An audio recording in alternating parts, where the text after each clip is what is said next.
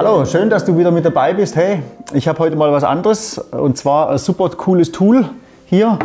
Ähm, da hat es früher die Surfer gegeben, die haben da so ein Rohr gehabt und haben da ein Brett draufgelegt und haben da so versucht, die Balance zu halten mit dem Teil. Jetzt, das ist ein bisschen ähm, weiterentwickelt eigentlich schon. Und zwar geht es da ganz einfach darum, dass man so die Rolle hat, die aber nicht nur gerade ist, sondern die eben dann rund ist. Und die legt man dann hin und dann legt man dieses Brett drauf, das so Schienen drauf hat, dass es nicht ganz ähm, weghaut, abhaut. Und dann kann man sowohl nach links und nach rechts ausgleichen oder muss man, als auch nach hinten und nach vorne.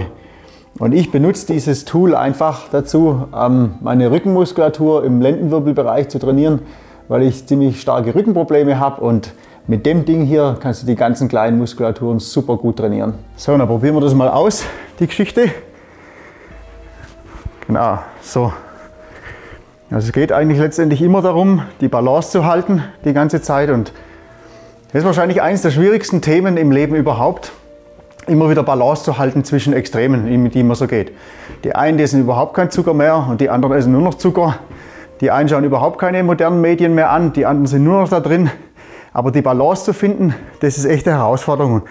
Es ist viel leichter, so auf der einen Seite zu hängen und praktisch seine Position zu vertreten oder eben dann auf der anderen Seite und seine Position zu vertreten. Aber so in der Mitte zu bleiben und die Balance zu halten, ist echt brutal schwer. Und Balance, das ist auch so ein Thema, über, die, über das Thema redet Gott unglaublich viel in der Bibel. Und ein Vers, der mich total fasziniert, den will ich da heute Morgen einfach mal vorlesen, weil da stehen zwei Dinge in der Bibel, die sich anscheinend total widersprechen. Und zwar in Sprüche 26, Vers 3 und Vers 4.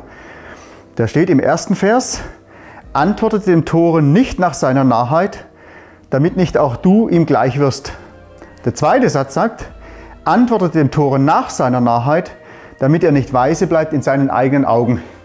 Also eigentlich sagt Gott im ersten Satz, hey, wenn einer dumm daherschwätzt, dann gebt ihm mal Kontra und sag mal was, damit er nicht meint, er hat recht.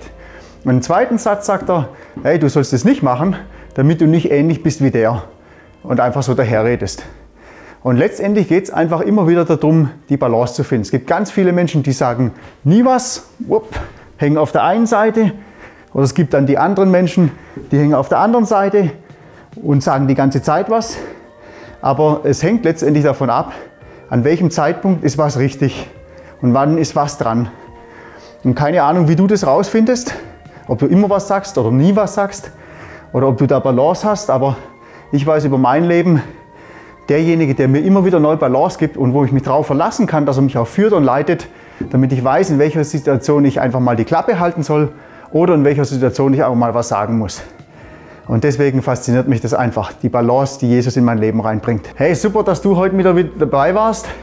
Und ich wünsche dir einfach, dass du in vielen Bereichen des Lebens nicht ins eine Extrem gehst, oder ins andere Extrem gehst, sondern dass du einfach eine gesunde Balance findest zwischen diesen Unterschieden und Extremen. Hey, mach's gut und ich wünsche dir Gottes Segen. Wenn du daran Interesse hast, das zu kommentieren oder Fragen hast, hey, kannst dich jederzeit melden. Und natürlich kannst du mir auch anhören über Spotify, YouTube und iTunes und Instagram natürlich auch. Hey, mach's gut. Ciao.